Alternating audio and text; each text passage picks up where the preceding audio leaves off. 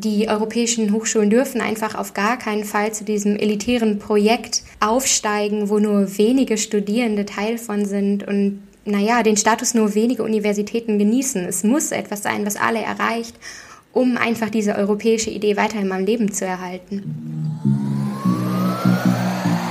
Campus Europa.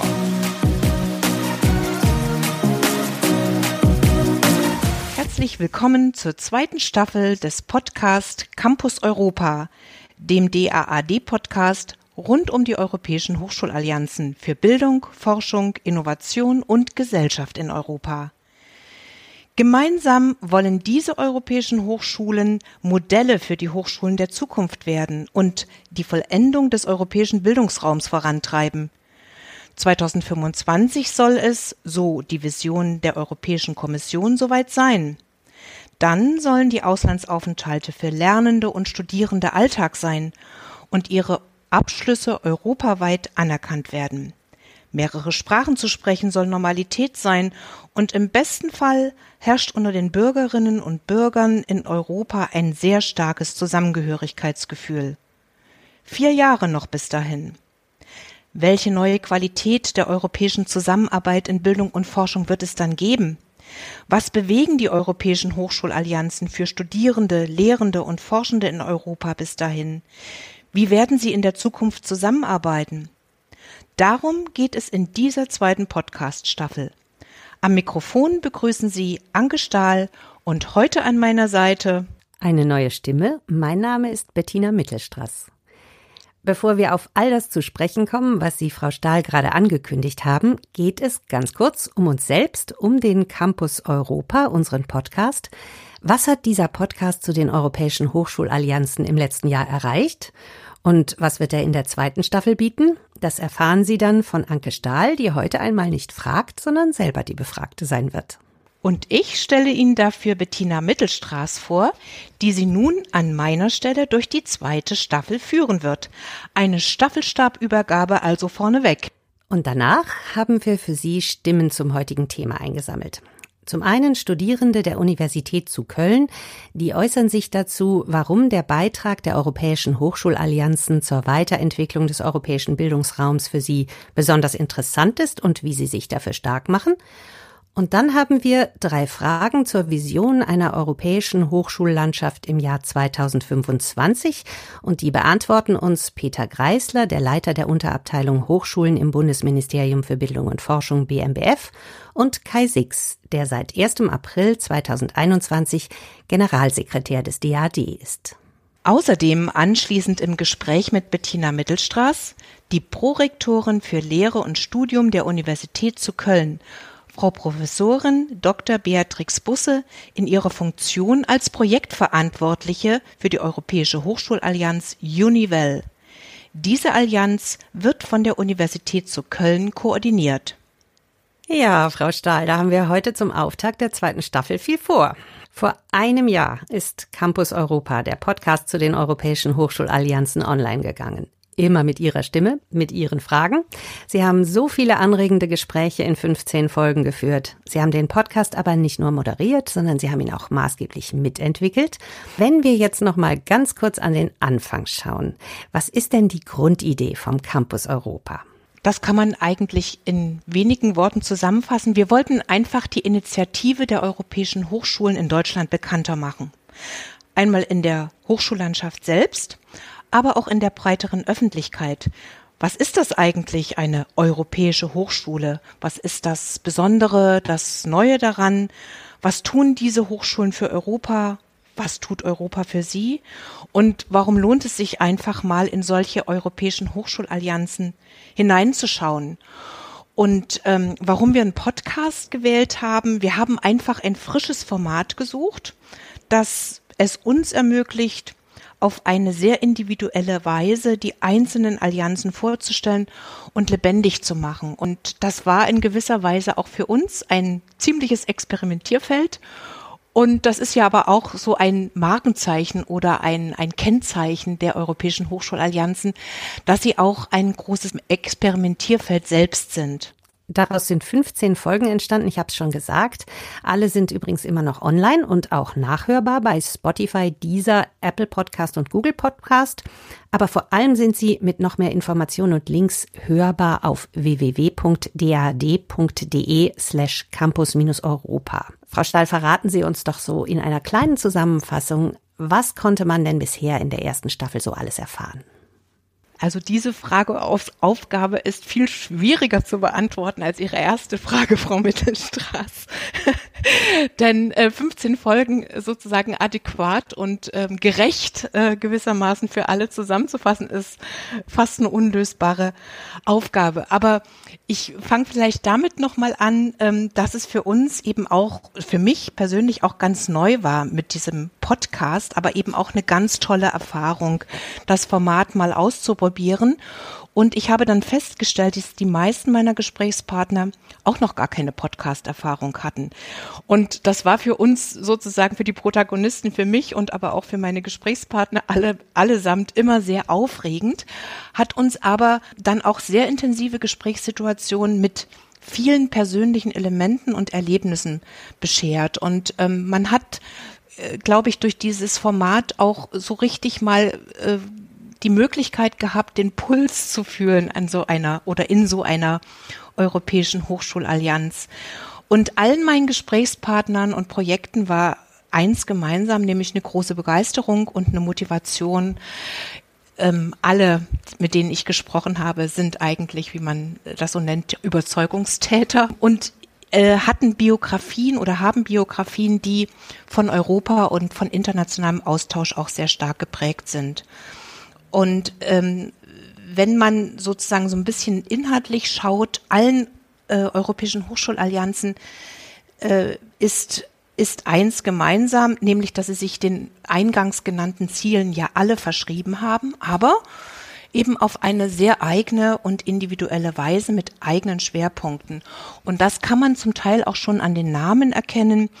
Ich nenne da jetzt wirklich nur beispielhaft die University of the Seas oder EU for Art, also einmal die Universität der Meere oder die äh, Vereinigung der Kunsthochschulen, wo man eben schon sieht, ähm, welchen fachlichen Schwerpunkt äh, diese Allianzen wohl haben werden.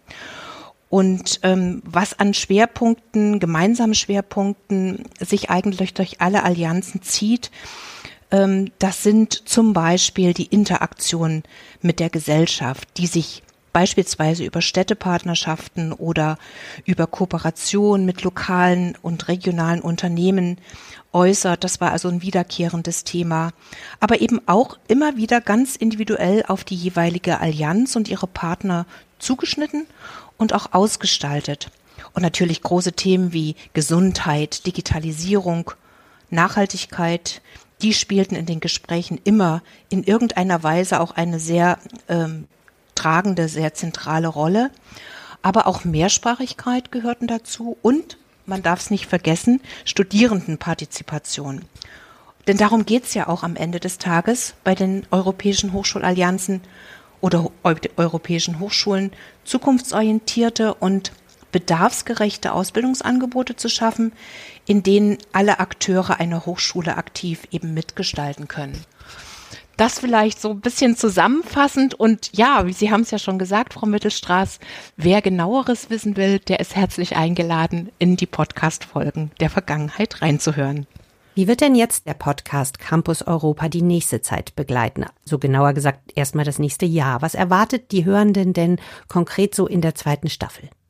Also zunächst erst einmal werden wir neue Hochschulallianzen kennenlernen. Wir haben ja in der ersten Staffel die äh, Allianzen der ersten Runde, der sozusagen der ersten Auswahlrunde von 2019 vorgestellt und es gibt ja noch weitere 24 Allianzen, ähm, an denen zum Teil auch deutsche Hochschulen beteiligt sind und die ähm, stehen im Mittelpunkt der zweiten Staffel. Das heißt, wir werden auch neue Allianzen, neue Partner, neue Konstellationen, neue Gesprächspartner eben kennenlernen. Und ähm, die Fragen sind vielleicht gar nicht so unterschiedlich oder so verschieden von der ersten, von der ersten Staffel, sondern wir werden natürlich auch schauen, was bis 25, 2025 eben äh, noch sozusagen auf diesem Weg zu bewältigen ist. Was bewegen diese Allianzen in Europa, in Deutschland, in ihrer Region, an der Hochschule selber? Welchen Mehrwert ähm, schaffen sie für die Studierenden, Forschenden, für ihre Hochschulbeschäftigten und natürlich welche Ausstrahlung, welchen Transfer haben sie in die Gesellschaft? Das ähm, würde ich sagen, sind so die äh, Zielgruppen und Themen, großen Themen, die ähm, in der äh, zweiten Staffel zu erwarten sind.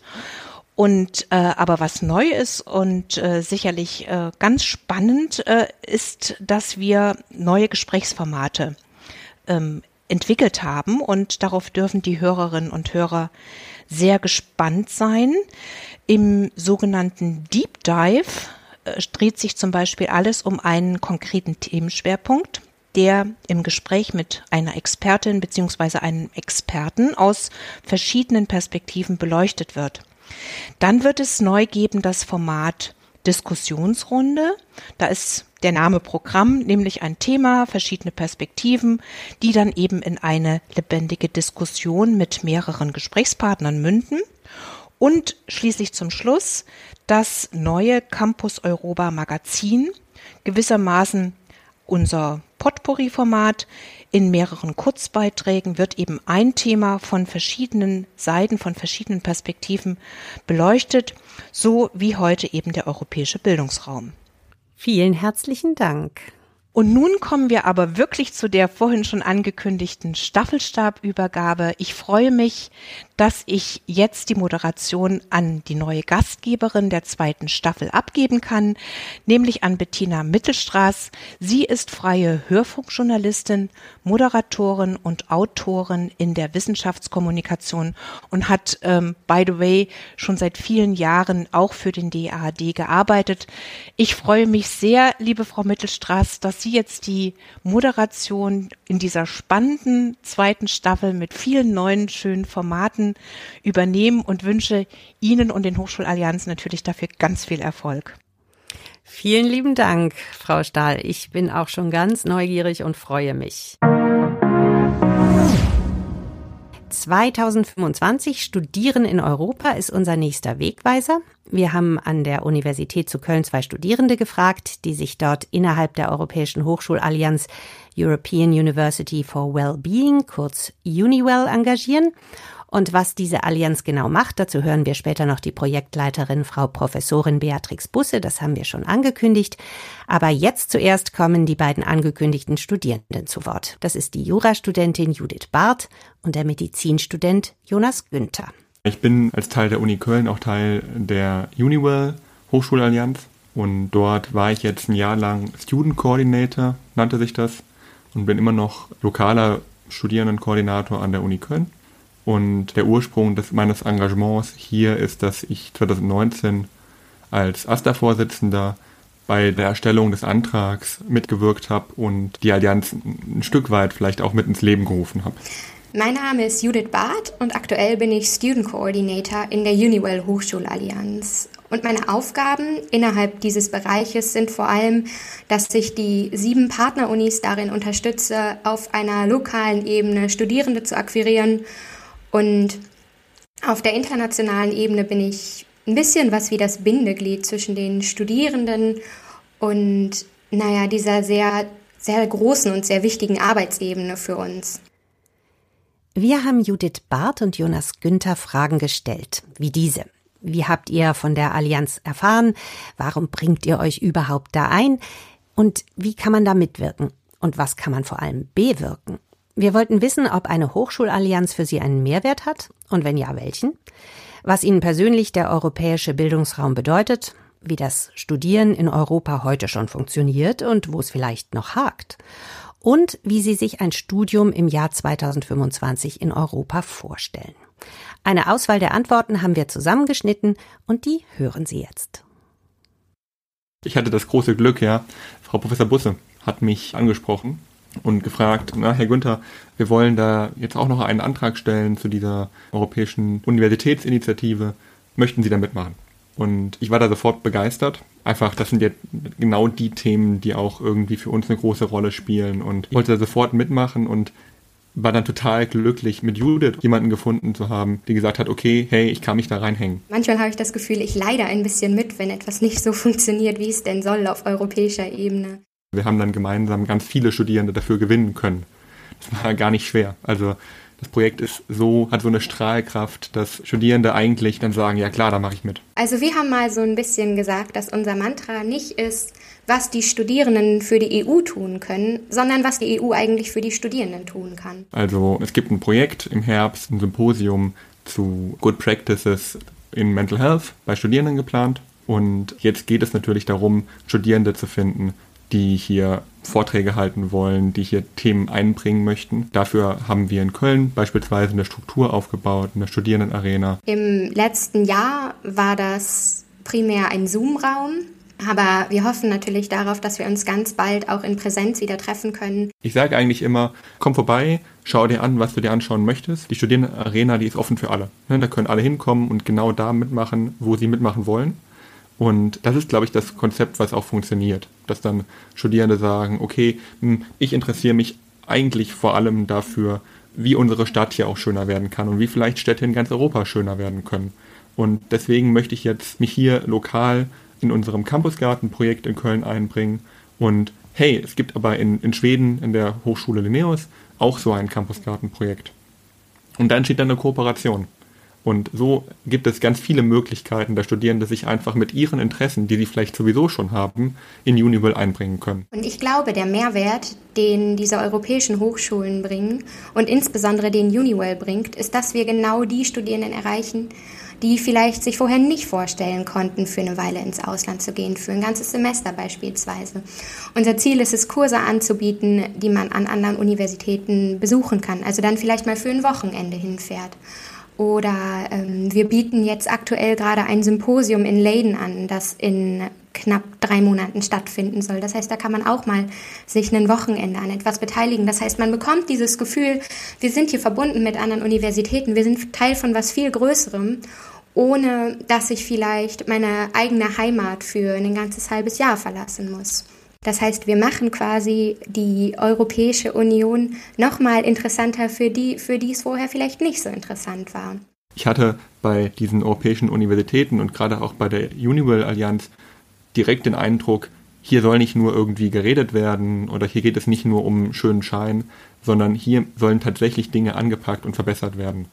Und da, wo wirklich Veränderung angestrebt wird und Veränderung passiert, da sollten sich, finde ich, Studierende auf jeden Fall stark einbringen und deswegen bringe ich mich hier auch ein und treibe das voran.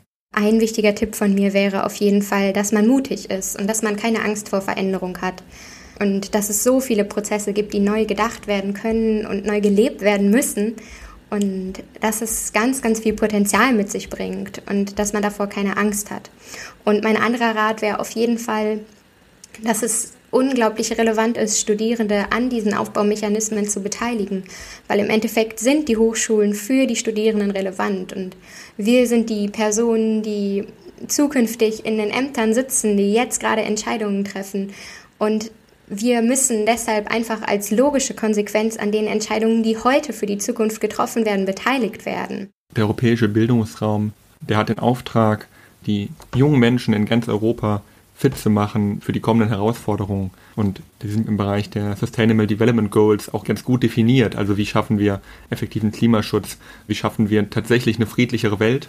Und wie schaffen wir es ganz aktuell mit der Corona-Pandemie wirklich in alle Ecken der Welt, aber auch hier vor Ort einfach Gesundheitsgerechtigkeit zu schaffen? Und dafür ist natürlich die Grundlage, dass wir junge Menschen in ganz Europa nach hohen Standards ausbilden müssen und die auch mitnehmen müssen. Der europäische Bildungsraum für mich bedeutet wahnsinnig viele Chancen zu haben, einfach auch die Funktionsweise von anderen Universitäten kennenzulernen, Austausch zu haben und die Chance auf eine andere, vielleicht neuere Lehre zu haben. Und außerdem hoffe ich natürlich auch darauf, dass wir 2025 viel, viel mehr Institutionen innerhalb der Universität miteinander verbinden. Das geht los bei den Sportvereinen, in denen die meisten Studierenden doch irgendwie sind. Das heißt, wir haben ein europäisches Fußballturnier und das geht über das Campusradio, das wir hier in Köln haben. Das verbinden wir dann mit den sechs anderen Campusradios an unseren anderen Hochschulen. Das heißt, ich wünsche mir, dass Uniwell und die europäischen Universitäten generell die EU viel präsenter in dem Alltag von Studierenden machen, um einfach diese europäische Idee weiterhin am Leben zu erhalten. Ein ganz herzliches Dankeschön an Judith Barth und Jonas Günther. Das war also die Sicht der Studierenden auf die europäischen Hochschulallianzen und ihr Engagement für den Bildungsraum Europa, der 2025 vollendet sein soll. Das Interview mit den beiden können Sie demnächst auf unserer Webseite www.dad.campus-europa nachhören. Wechseln wir jetzt die Seite hin zu zwei Akteuren aus Politik und DAD, Peter Greisler und Kai Six.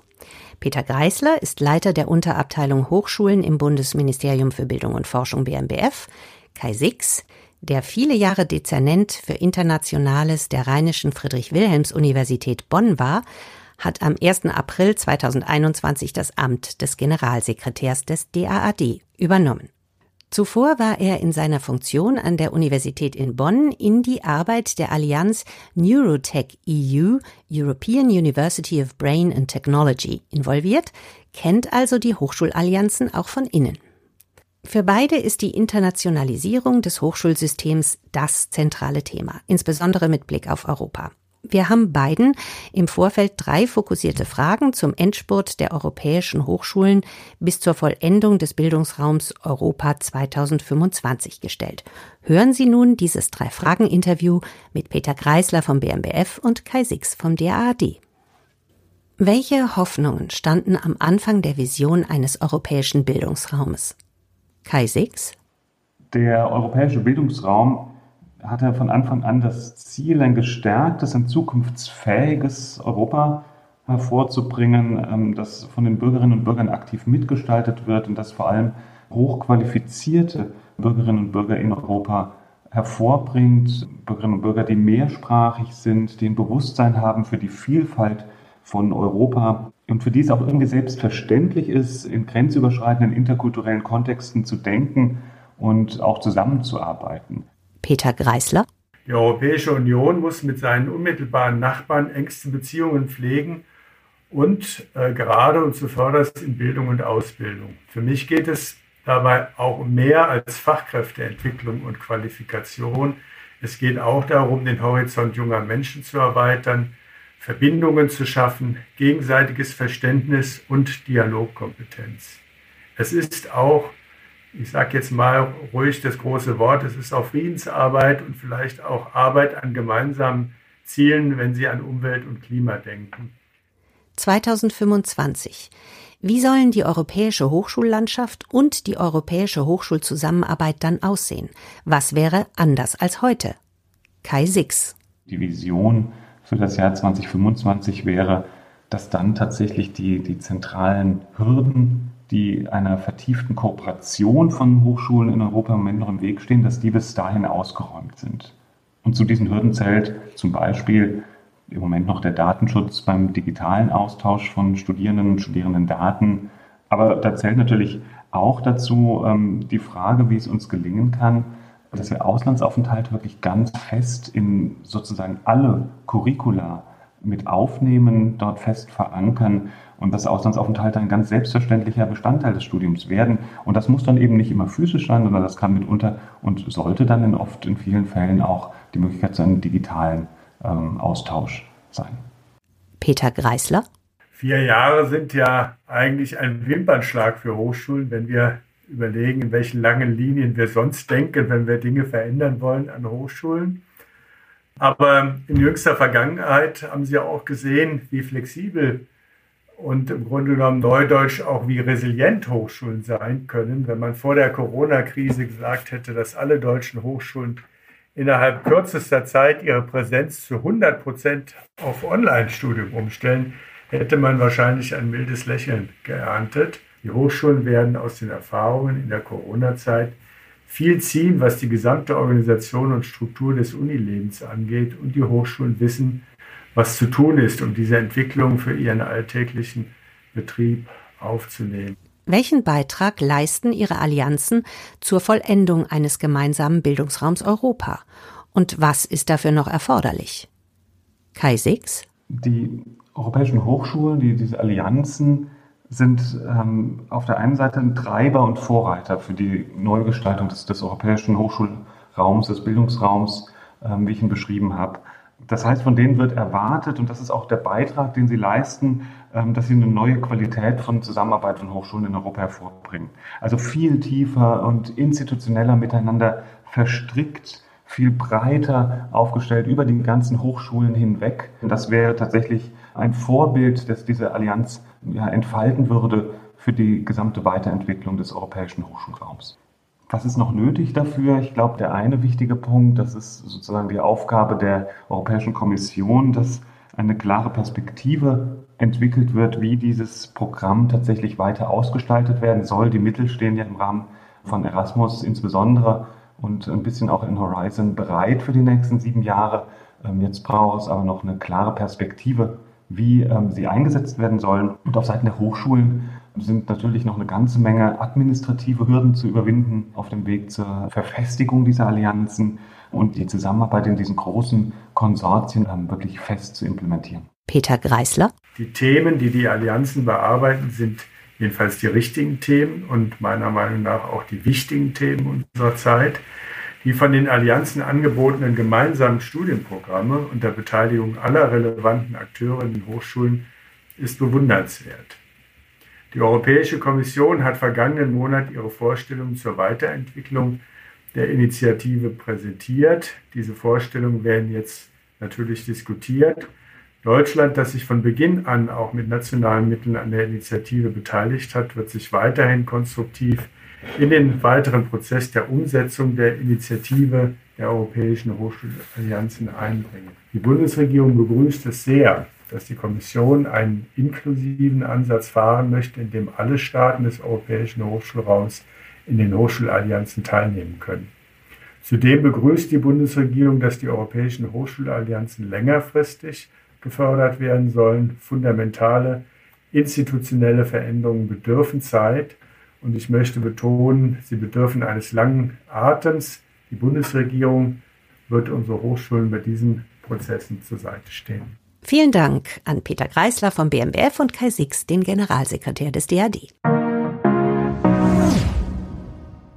Bei mir jetzt hier zugeschaltet ist Frau Dr. Beatrix Busse, Professorin für englische Sprachwissenschaft und Prorektorin für Lehre und Studium der Universität zu Köln.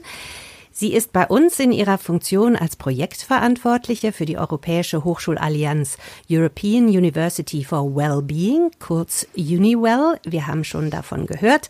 Es ist ein Konsortium aus sieben europäischen Hochschulen und diese Allianz wird von der Universität zu Köln koordiniert. Guten Tag, Frau Busse. Guten Tag. Freut mich. Freut mich auch. Frau Busse, UniWell, könnten Sie uns ganz kurz die Allianz mit drei zentralen Stichworten zusammenfassen und vorstellen. Ja, das ist ja gar nicht so leicht, weil ich auch so brenne für, für diese, für diese Allianz. Aber als erstes würde ich nennen, natürlich das Thema Wellbeing, Wohlergehen, Wohlbefinden ist das, womit wir uns beschäftigen wollen in einer ganz ja, ganzheitlichen Art und Weise, in, in, in einer ja, Komplexität, äh, die wir vielleicht am Anfang gar nicht für möglich gehalten hätten. Es geht darum, dass wir das Wohlbefinden, das Wohlergehen, das Wellbeing des Einzelnen, der Gesellschaft und dieses Planeten fördern wollen, dass wir darüber äh, forschen wollen, dass wir dazu unterrichten wollen, um im Ganzen das Wellbeing dieser Welt äh, zu verbessern. Das ist der erste Punkt, Wellbeing. Der zweite dann, dass wir sehr ähm, inklusiv einerseits unterwegs sein wollen und das mit exzellenter Forschung, exzellenter Lehre, Transfer verbinden wollen. Das sind große Ziele und wir hatten jetzt vorhin Peter Greisler und Kai Six schon gehört, wie sie auch einen anderen großen Rahmen abgesteckt haben, nämlich 2025 soll ja die Hochschulzusammenarbeit im europäischen Bildungsraum schon anders aussehen. Und die Hochschulallianzen sind dabei eben ein ganz wichtiger Treiber, unter anderem auch die, die sie koordinieren. Was bedeuten denn diese ehrgeizigen Ziele zur Vollendung des europäischen Bildungsraums so in den nächsten vier Jahren konkret für das Netzwerk Uniwell? Hm. Das ist echt eine sehr gute Frage, weil also die, die, das Ziel dahinter, hinter den European Universities ist ja auch ein ganz ambitioniertes. Es soll die totale Transformation sein, wie Sie gerade auch schon sagten. Und jetzt ist es an uns, das nicht nur zu konturieren mit sieben Universitäten, mit sieben Hochschulen, die in, nicht nur über ihre Kultur, über die Länder, in denen sie sind, sondern auch sonst sehr unterschiedlich sind. Also von großen Forschungsuniversitäten zu solchen, die vor allen Dingen sich sehr ja auf den Transfer, auf das Civic Engagement, wie wir das so nennen, auch äh, fokussiert haben. Und das erste ist, dass wir natürlich von sieben zu einer werden wollen. Wie macht man das? Äh, ne? Über die Lehre, über gemeinsame Kurse, darüber, dass wir vor allen Dingen das, das ähm, Engagement, die Einbeziehung der Studierenden so fördern wollen und so auch permanent, auch jetzt schon ähm, äh, damit arbeiten, weil, weil das einfach die, unsere Zukunft ja ist. Die jungen Leute, das ist es, äh, für, für die wir, das ist ein ganz großer Motivationsfaktor für uns, warum wir das machen. Und diese Art, wie die Studierenden sich bewegen, wie die, wie, wie die ähm, verschiedene Sprachen erlernen, wie, wie sie diesen Raum nutzen, der verschiedenen Stärken der verschiedenen Hochschulen, das ist ein Moment. Das andere ist die, eben die gemeinsamen Forschungsprojekte, die wir schon in thematischen Feldern so auf Basis unserer Stärken äh, konturiert haben. Und da wollen wir jetzt loslegen. Da ist zum Beispiel Teacher Education drin, da ist Health drin, da ist Individual and Social Wellbeing. Das wird etwas sein. Das wird, glaube ich, eine ganz neue Dimension der Art der gemeinsamen Arbeit sein. Und das Dritte, was ich gerne nennen würde, die Zusammenarbeit mit unseren Partnern, also mit den Associate äh, Partners aus, äh, aus der Umgebung in der Region, also von der Region global werden in Europa. Und da haben wir also über 100 äh, Associate Partners an den sieben ähm, Universitäten. Das wird jetzt das ganz Große sein, die auch mit einzubeziehen und dann eben so auch in die Gesellschaft zu wirken und es wirklich gemeinsam ko-kreativ zu machen. Das ist jetzt unsere ganz große Aufgabe. Und viel, was jetzt diskutiert wird, sind die, ja, die, die rechtlichen Hürden, die wir haben. Natürlich für uns, weil wir eine britische Universität, die University of Birmingham dabei haben die wir gerade kämpfen, dass das auch so bleiben kann als Full Partner. Ich komme gerade aus einer Sitzung, also es ist ganz wichtig, dass das als Full Partner so sein kann, damit wir genau diese Stärke dieser Universität reinbringen können, das Konsortium. Das wird unser Plan sein, die, die vielen Deliverables, die vielen ähm, ja, Ziele, die wir uns gesetzt haben, jetzt ganz konkret umzusetzen und echt eine Wirkung auf die Studierenden zu haben und damit auch darauf, wie sich unsere Mitarbeiter, unsere forschenden Lehrenden aus austauschen können. Das nimmt jetzt gerade so richtig Fahrt auf in dieser Start-up-Phase, in der wir so sind.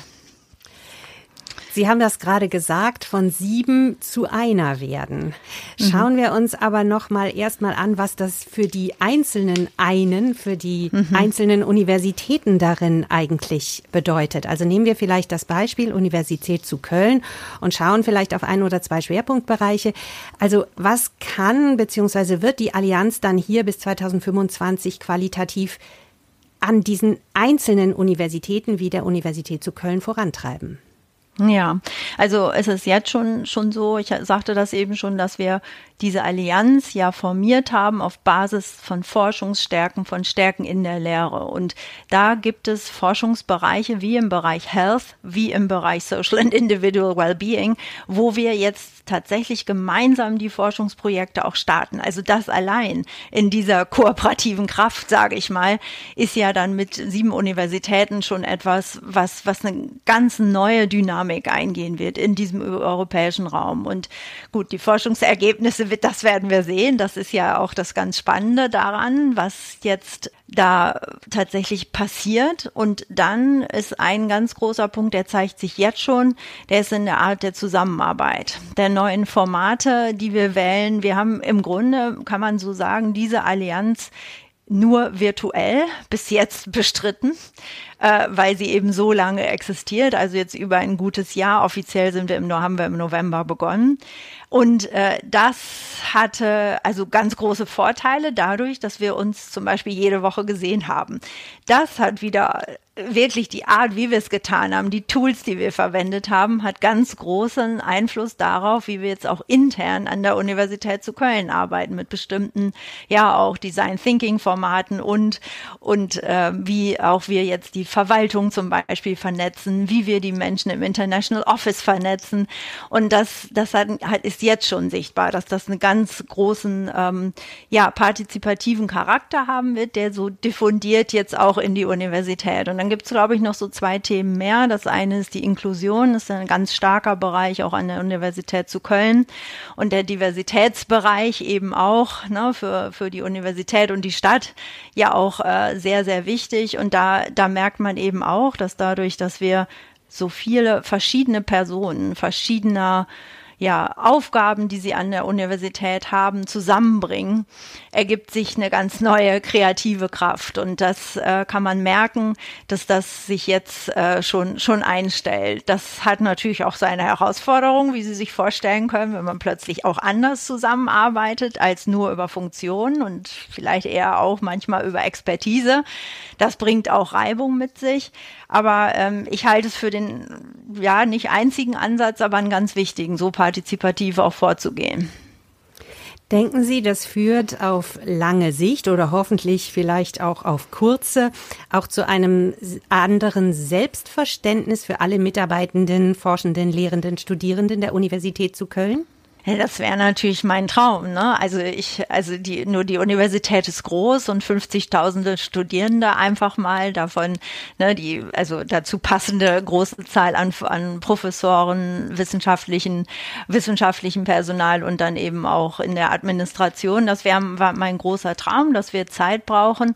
Aber ich bin da eigentlich ganz, ganz zuversichtlich. Und wenn ich sehe, wie sich die äh, Studierenden engagieren, wie die jetzt so ihre Strukturen innerhalb der Universität aufbauen, um immer noch mehr Studierende jetzt in dieses, was mein Projekt war, was, was aber jetzt auch zu einer Mission wohl werden muss, ne, dann, dann ist das, also das beeindruckt mich sowieso am meisten, wie, wie sich die Studierenden da jetzt rein einsetzen und einfach auch sehen, was das für sie für eine Chance von Internationalisierung, Internationalität ist, Begegnung mit Kulturen, mit, mit verschieden denkenden auch ähm, Menschen.